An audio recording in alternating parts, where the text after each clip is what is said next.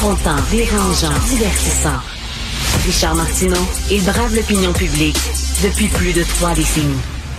Dès son tout premier instant, vous accompagnez votre enfant dans sa découverte du monde qui nous entoure. Chaque étape est un défi, mais aussi une nouvelle opportunité de se développer, de vivre, de se dépasser.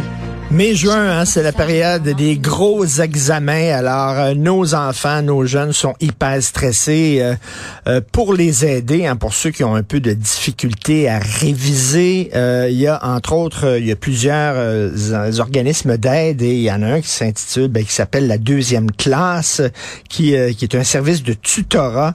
je reçois en studio les deux fondatrices, Marie-Lou Gravel, fondatrice présidente de la deuxième classe, et Christine Amélie Roberge, fondatrice, vice-présidente et gestionnaire de la deuxième classe. Bonjour à vous deux. Bonjour. Bonjour. Euh, c'est un service privé. Tout à fait. C'est ça? Oui. Donc, euh, c'est un organisme euh, sans but lucratif ou vous êtes là pour faire du profit? Parce que vous savez, il y a des gens qui disent, ah mon Dieu, le privé, c'est pas bon parce qu'ils pensent seulement qu'à leur profit. C'est le démon, le privé. mais oui, en fait, on est une entreprise privée, euh, mais on pense pas juste à notre profit, on pense aussi euh, à la réussite de nos jeunes. C'est super important pour nous. Et c'est pour ça qu'on a mis en place vraiment des méthodologies puis des façons de faire qui sont différentes selon nous euh, de toutes les autres entreprises. Est-ce que vous faites la job que les parents font pas, c'est-à-dire que bon, euh, des fois, c'est le rôle des parents de superviser leurs enfants, de les aider à réviser. Mais tu sais, des fois, nous autres, on n'a pas appris avec les méthodes que nos enfants utilisent. Fait que, on, on a beau les aider, des fois, euh, je trouve, on les mêle plus qu'autre chose.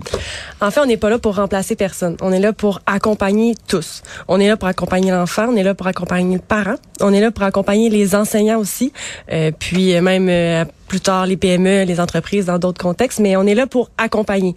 On est là pour ajouter ce que le parent ne sait pas nécessairement en termes de d'apprentissage ou en termes de technique d'apprentissage. Ben, c'est ça, parce que les méthodes ont, changé. La façon dont moi j'ai appris à, écrire, à lire, à compter, c'est pas les méthodes utilisées en classe actuellement par mon fils. Là. Mais ben, euh, oui, peut-être que les méthodes ont changé, mais est-ce qu'on s'est rendu compte dans les dernières années, dans les contextes scolaires, on pourra en parler vraiment longtemps des difficultés dans le système scolaire, de, de, la surcharge des professeurs. Donc, on, on s'est rendu compte qu'en fait, les enseignants, avec la gestion de classe, vont se focuser énormément sur la notion. Donc, vont aller travailler, euh, apprendre à accorder le participe avec aide, par, par, exemple. Mais on me laisse de côté ce que nous, on appelle apprendre à apprendre. Donc, on laisse de côté comment nos élèves vont synthétiser, mémoriser, vont comprendre ce qu'ils font? Parce que il y a tout un, un, un côté euh, culturel à ce qu'on apprend. Il y a un de vos derniers articles, vous parliez au niveau de la langue française des jeunes au secondaire qui ont de la difficulté avec le français. Oui. Bon, c'est sûr, c'est une question très large. On pourra en parler super longtemps de ça. on prétend pas être les meilleurs puis avoir la solution, mais on pense avoir un filon de solution. C'est que euh, à l'école, on va apprendre, comme je vous dis, la notion. Mais une langue, c'est plus qu'une une règle de grammaire c'est plus euh, qu'une règle d'accord. C'est une culture, c'est un historique, c'est un mmh. contexte social.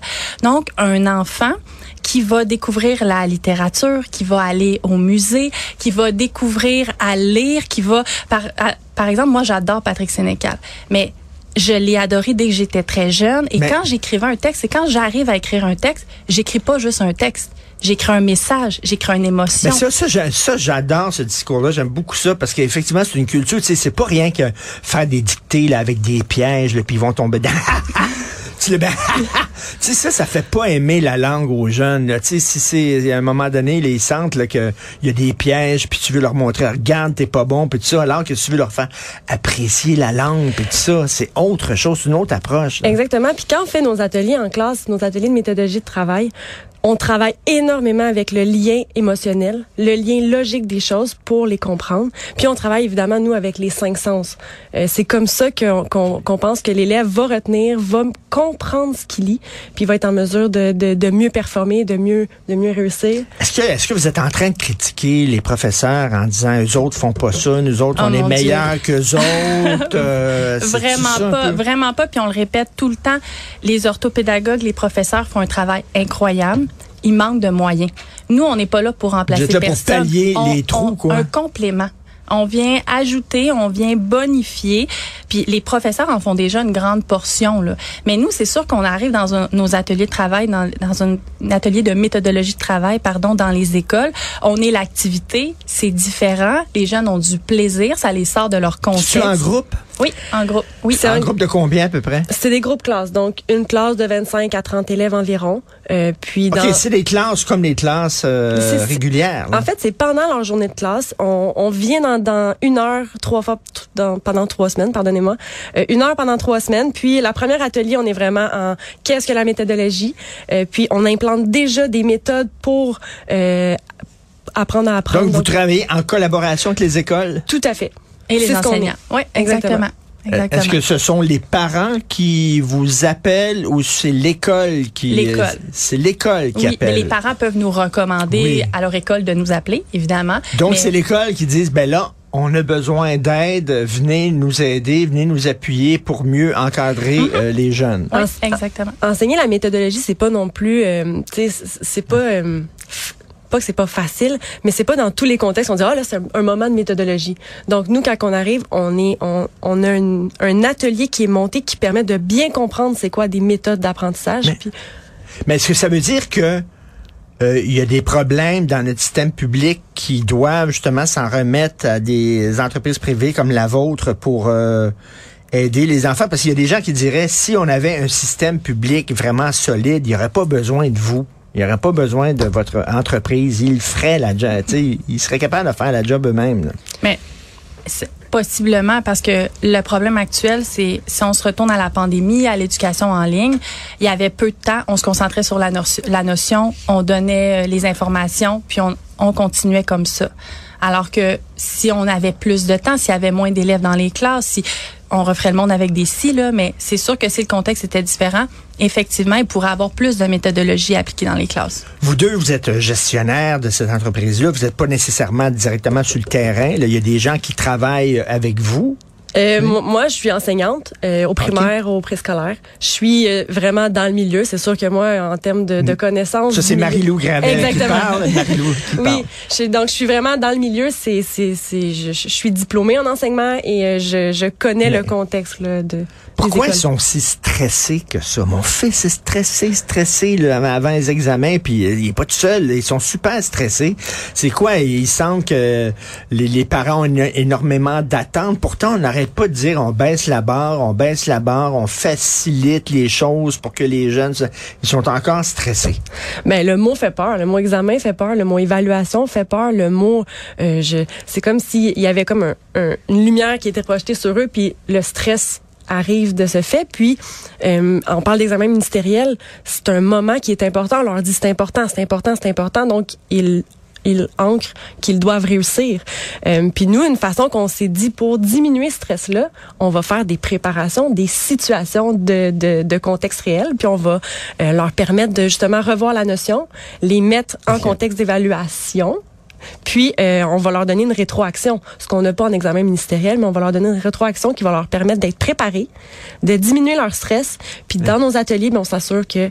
Euh, mais, mais, mais, mais, Christine Amélie, minute, Christine euh, Amélie, c'est, tu sais, comme parent, là, il faut que je leur dise, il faut que je dise, il faut dire à nos enfants, c'est important, là, un, un examen en même temps, si on leur dit trop, ils vont stresser. Si on leur dit c'est pas correct, si on leur dit pas c'est pas correct, Christine, on fait quoi? Non, mais par contre, un, point que nous, on tente d'apporter avec notre méthodologie, on revient toujours à ça, mais c'est parce que selon nous, c'est vraiment une solution.